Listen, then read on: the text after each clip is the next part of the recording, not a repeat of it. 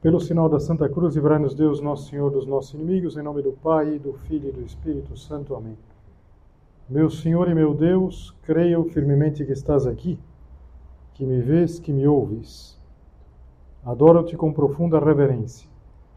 Peço-te perdão dos meus pecados e graça para fazer com fruto este tempo de oração. Minha Mãe Imaculada, São José, meu Pai e Senhor, meu anjo da guarda, intercedei por mim.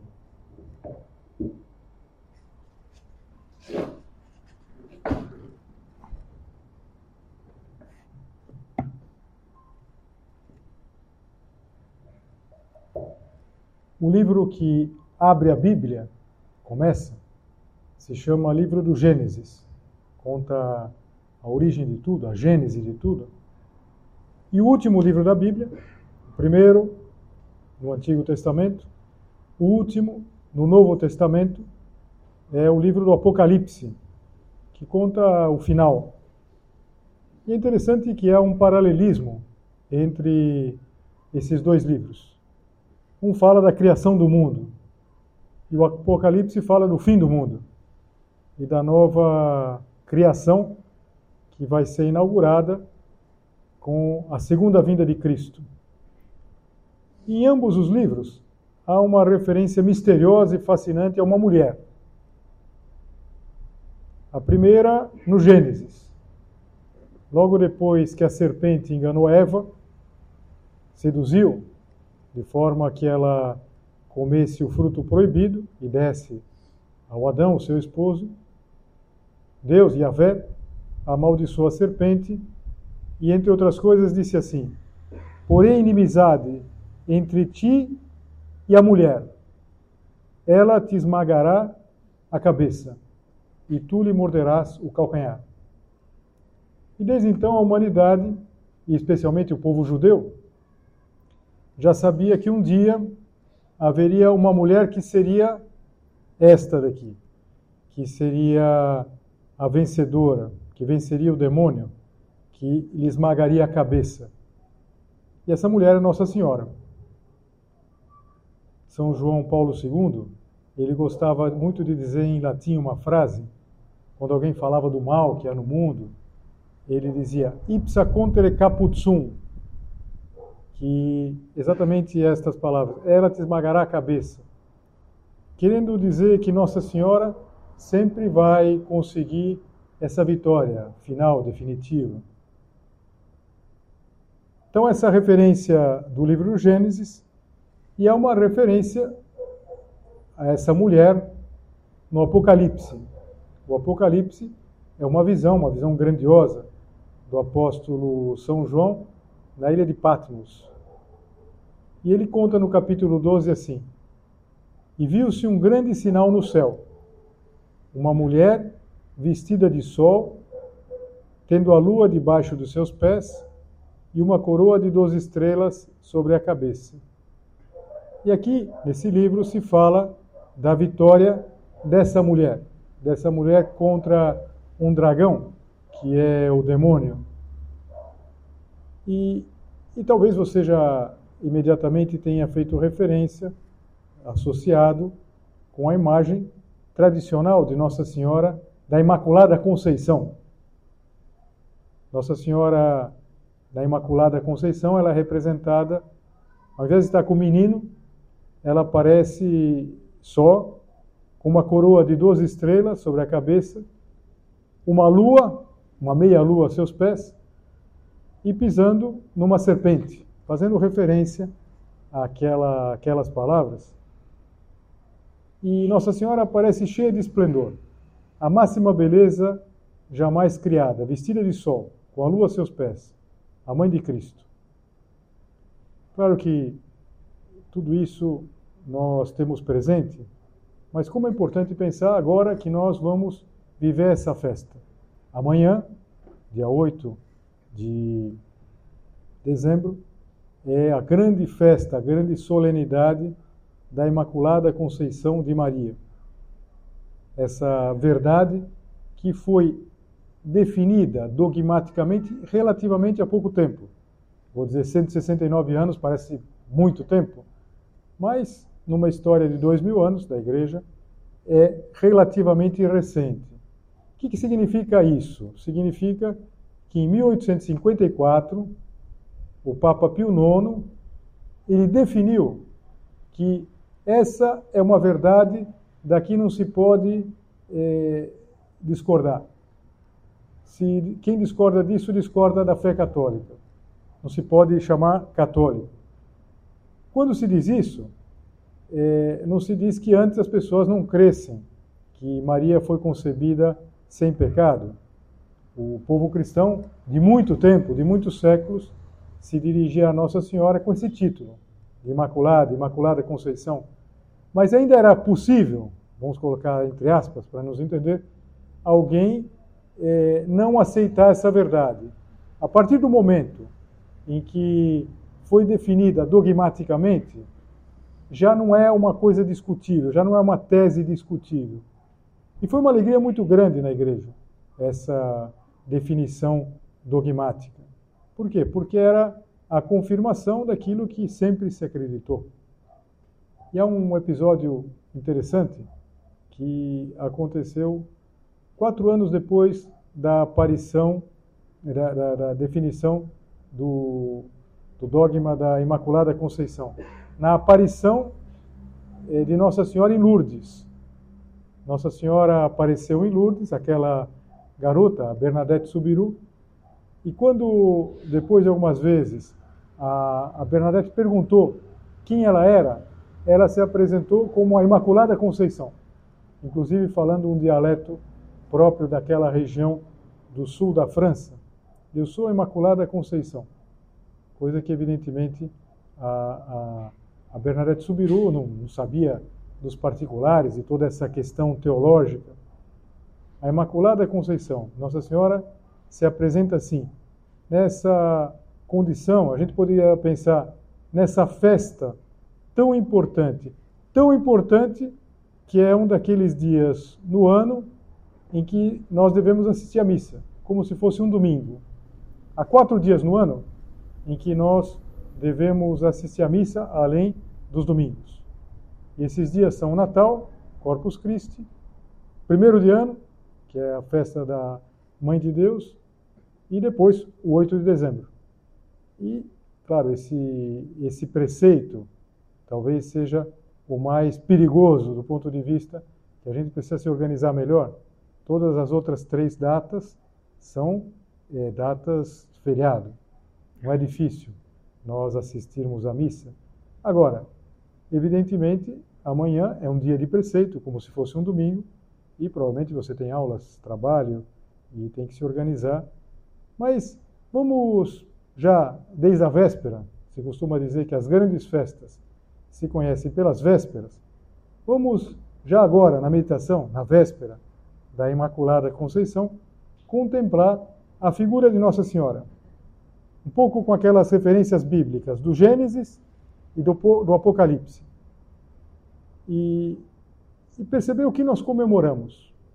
A figura grandiosa, o esplendor, a beleza.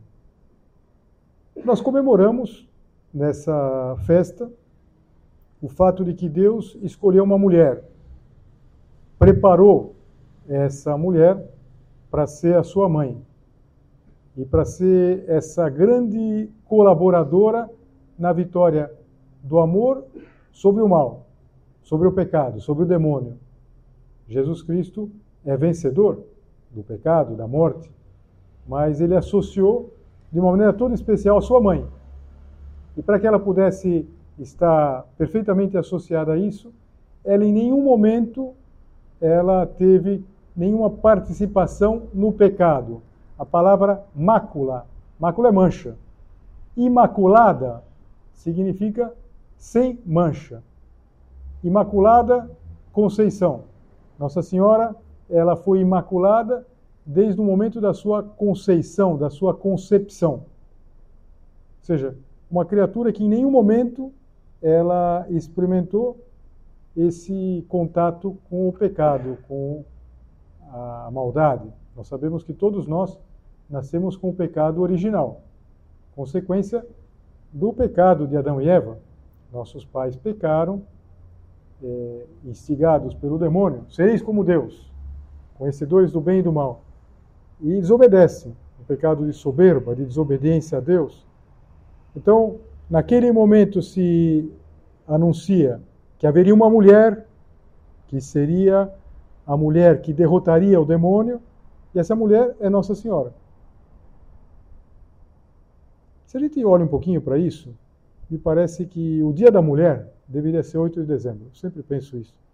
Não 8 de março. 8 de março é uma data triste, é uma data que, sei lá, umas operárias de Nova York eh, que estavam pedindo uma redução de, de, de, jornada de trabalho de 16 horas, trabalhavam por dia, queriam reduzir para 10. E elas foram praticamente queimadas vivas lá, foram colocadas num galpão, depois aquela fábrica pegou fogo, morreram 130 mulheres. Com todo respeito, me parece muito triste para comemorar o Dia da Mulher num dia assim. É, acho que deveria se comemorar o Dia da Mulher nesse dia da Imaculada Conceição. E, e por quê? Porque é um dia em que a mulher foi colocada muito alto. Deus escolheu Maria e colocou muito alto. E por que tudo isso? Evidentemente, a pergunta é um pouco descabida. Por que Deus quis? Foi assim porque Deus quis. Sempre é assim porque Deus quer. As coisas são porque Deus as quer. Mas quando a gente olha, quando a gente contempla toda a história da salvação, nós estamos precisamente nos preparando para é, meditar nesse momento importante, quando o próprio Deus se faz um menino no Natal. Pois bem, como preparação de tudo isso, foi escolhida uma mulher. E uma mulher que foi preservada do pecado e foi escolhida entre todas as mulheres. Bendita entre todas as mulheres. Eu gosto às vezes de imaginar um grande concurso. Imagina um concurso com todas as mulheres da história. E uma delas vai ser escolhida para ser a mãe de Deus. Então, a primeira fase, numa planície lá, Armagedon, lá, planície enorme, assim, que cabe toda a, a humanidade, todas as mulheres. E vai uma série de fases, a última fase no estádio. Milhares, dezenas de milhares de mulheres. E Deus escolheu ela, escolheu Maria, bendita entre todas as mulheres. São José Maria, ele gostava de dizer que Deus, Todo-Poderoso, sapientíssimo, tinha que escolher a sua mãe. E, e fazer uma pergunta: o que você teria feito se tivesse que escolher? Eu creio que você e eu teríamos escolhido a que temos, enchendo-a de todas as graças. De fato, se você e eu pudéssemos escolher a nossa mãe, nós teríamos escolhido a nossa, a que nós temos. Mas colocando todas as perfeições. Isso fez Deus. Por isso, depois da Santíssima Trindade está Maria. E ele continuava explicando: os teólogos fazem um raciocínio lógico desse cúmulo de graças, plenitude de graça, desse não estar submetido a Satanás. Convinha, Deus podia fazê-lo, portanto fez. Interessante esse raciocínio. Tem muita tradição na igreja. Convinha. Era muito conveniente que aquela que traria o Redentor, que traria aquele que ia vencer o pecado, em nenhum momento estivesse submetido ao pecado. Convinha. Deus podia fazer isso, porque não há nada que seja impossível para ele. Portanto, fez.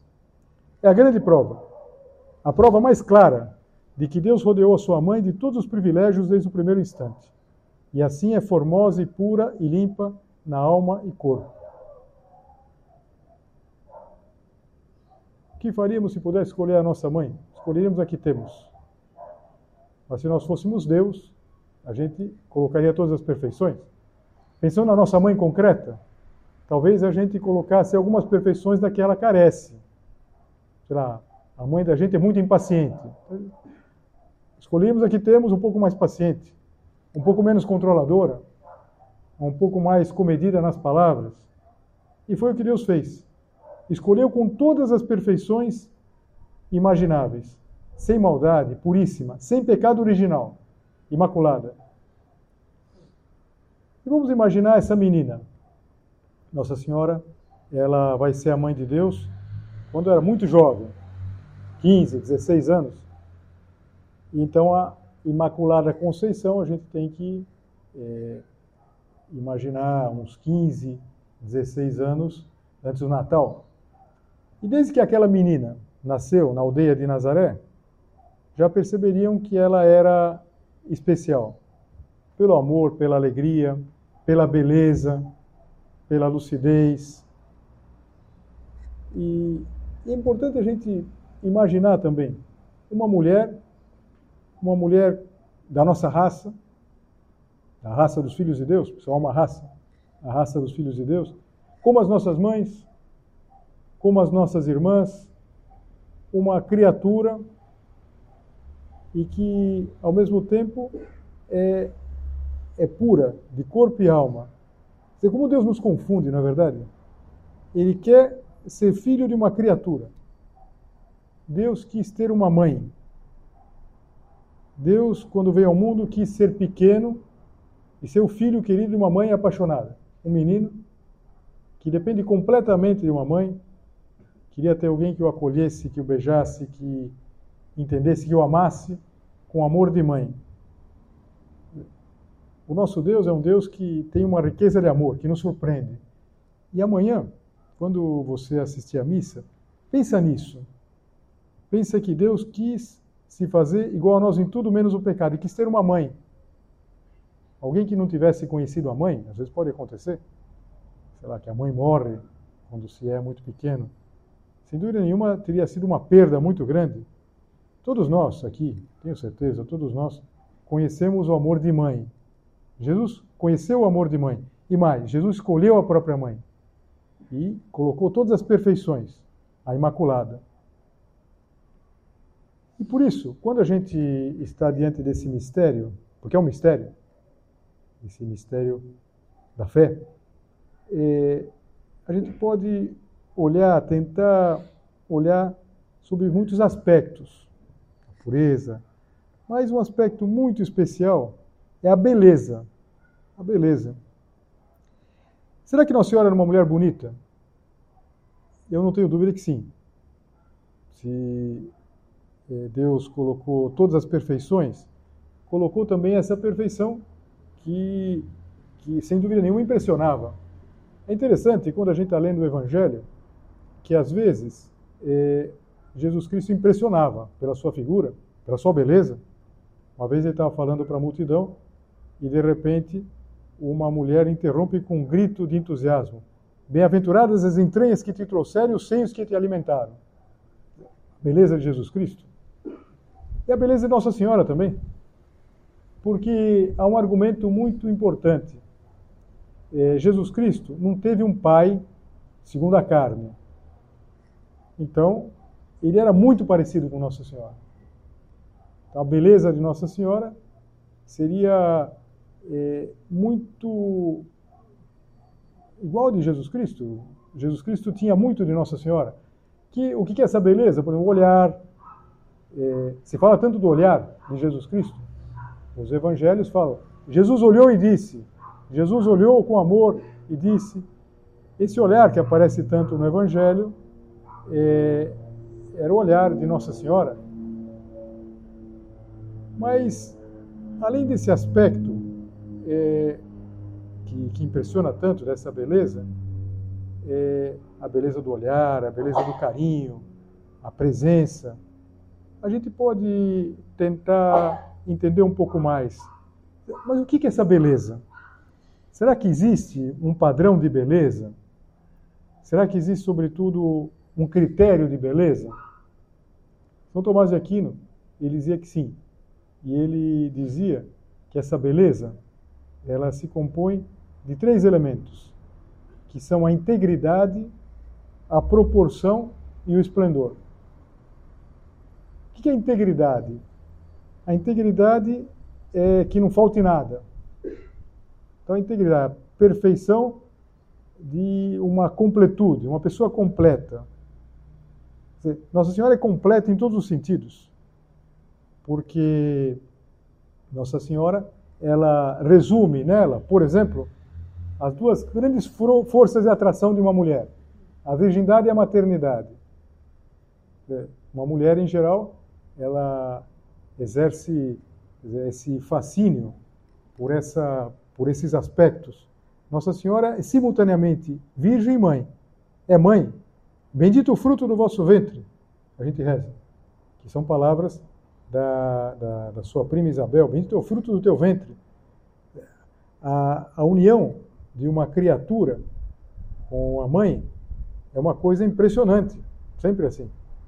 E a, a união de uma criatura que é ao mesmo tempo o Criador, ou seja, perfeito Deus, mas perfeito homem, é sem dúvida uma perfeição de maternidade inimaginável. E ao mesmo tempo a virgindade, a grandeza do amor que se reserva.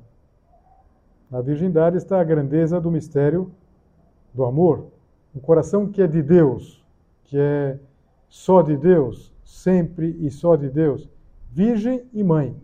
Então Deus quis reunir essas duas qualidades que nunca aparecem juntas numa mulher.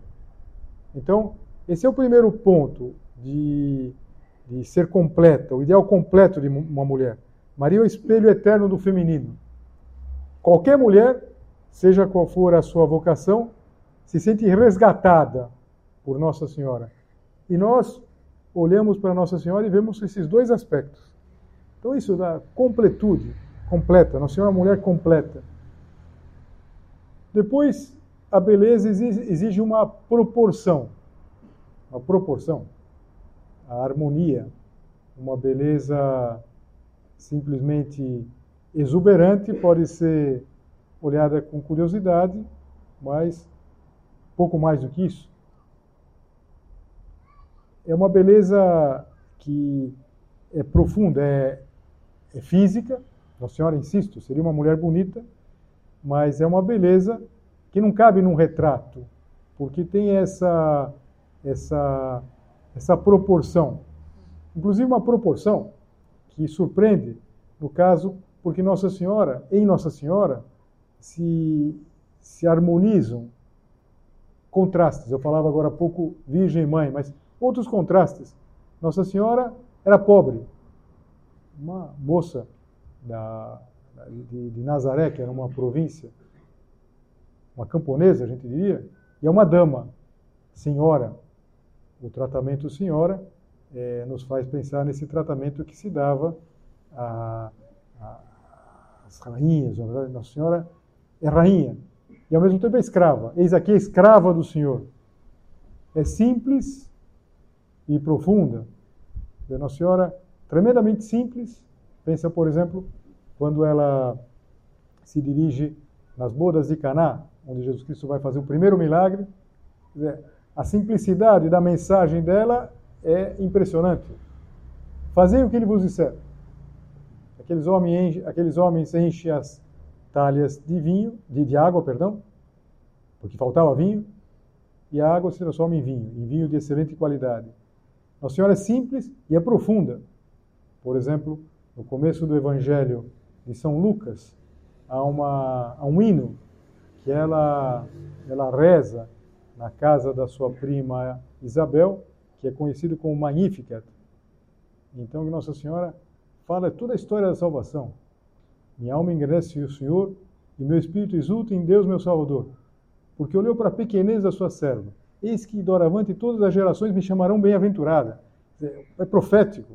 Nossa Senhora sabia que, passadas as gerações, tantas gerações, entre aquele momento histórico e nós, agora, 2023, tantas gerações que a chamariam bem-aventurada.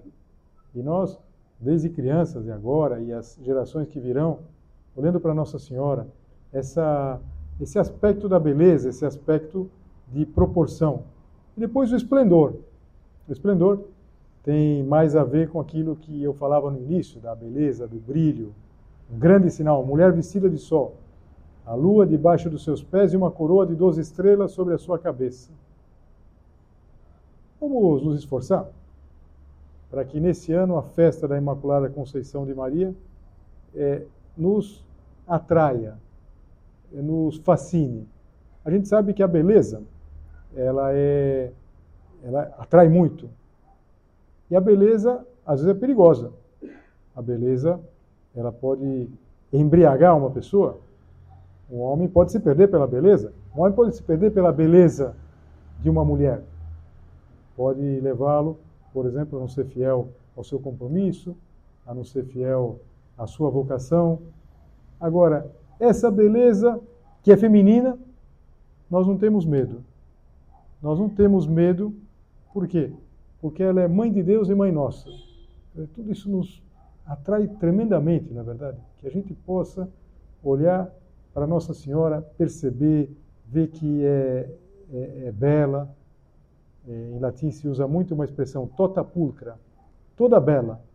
Essa beleza que é uma beleza perfeita. Nossa Senhora ganhou esse grande concurso, falava lá, entre todas as mulheres, para ser a mãe de Deus. Eu acho que com isso nós não estamos fazendo um raciocínio exagerado. Pelo contrário. Você já reparou como a nossa mãe aqui na Terra é bonita? E sobretudo quando nós somos criança. Quer dizer, toda a beleza é, da nossa mãe, ela nos encanta. A criança fica fascinada pela mãe. Por quê? Porque a beleza concreta de cada mulher, aquela mulher que é a mãe de cada um de nós, se soma o quê? Se soma uma série de elementos que são físicos e ao mesmo tempo espirituais. A gente já viu esse raciocínio em outro, em outro contexto, mas pensa, por exemplo, que o olhar ele é físico, ele se compõe de, de, de aspectos da, da, dos olhos, da, da face, mas também tem um pouco de espiritual, tem muito de espiritual, o olhar, a força do olhar, o sorriso, a, o, o, tom de voz, tudo isso que faz com que, para a criança, a mãe seja muito bela, tota pulcra.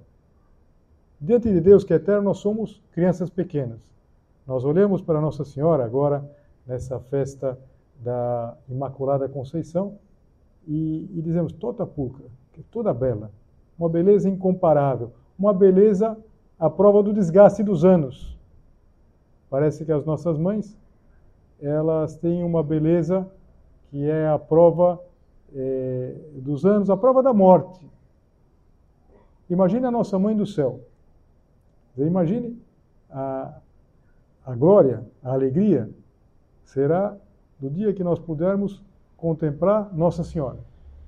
A gente sabe que a essência do prêmio do céu, se costuma dizer em termos teológicos, a glória essencial, vai ser contemplar a Deus. Mas existe também aquilo que se chama glória acidental. Seriam todos esses outros aspectos de beleza, de maravilha, que a gente vai poder contemplar, a gente vai poder vivenciar, se formos fiéis, nos salvarmos. Então, o que será um dia poder contemplar Nossa Senhora. Nós vamos poder contemplar. E não de uma maneira estranha, com esses olhos, com esses que a gente sabe que às vezes nos dão um pouco de trabalho, porque todos nós, sem nenhuma exceção, temos que guardar a vista, temos que afastar o olhar de algumas coisas que a gente percebe que nos fazem mal. Pois bem, a festa de amanhã nos está dizendo que há uma beleza que encanta, é uma beleza que nos leva para Deus. Eu acho que eh, a gente pode sempre lembrar aquela frase do Dostoiévski num dos seus romances, em que o personagem diz que a beleza salvará o mundo. Nossa Senhora é essa beleza que salva o mundo. Nossa Senhora traz ao mundo o Salvador. E ela salva o mundo pela sua beleza. Não podia ser diferente. Se ela ia trazer a salvação, ela tinha que ter todos esses predicados. E vamos pedir que ela nos ajude a atingir esse ideal esforçando-nos por tratá-la como mãe. É um bom propósito para amanhã. Junto com o propósito de participar da Santa Missa, o propósito de nós olharmos mais para Nossa Senhora. Que Nossa Senhora nos conduza nesse caminho.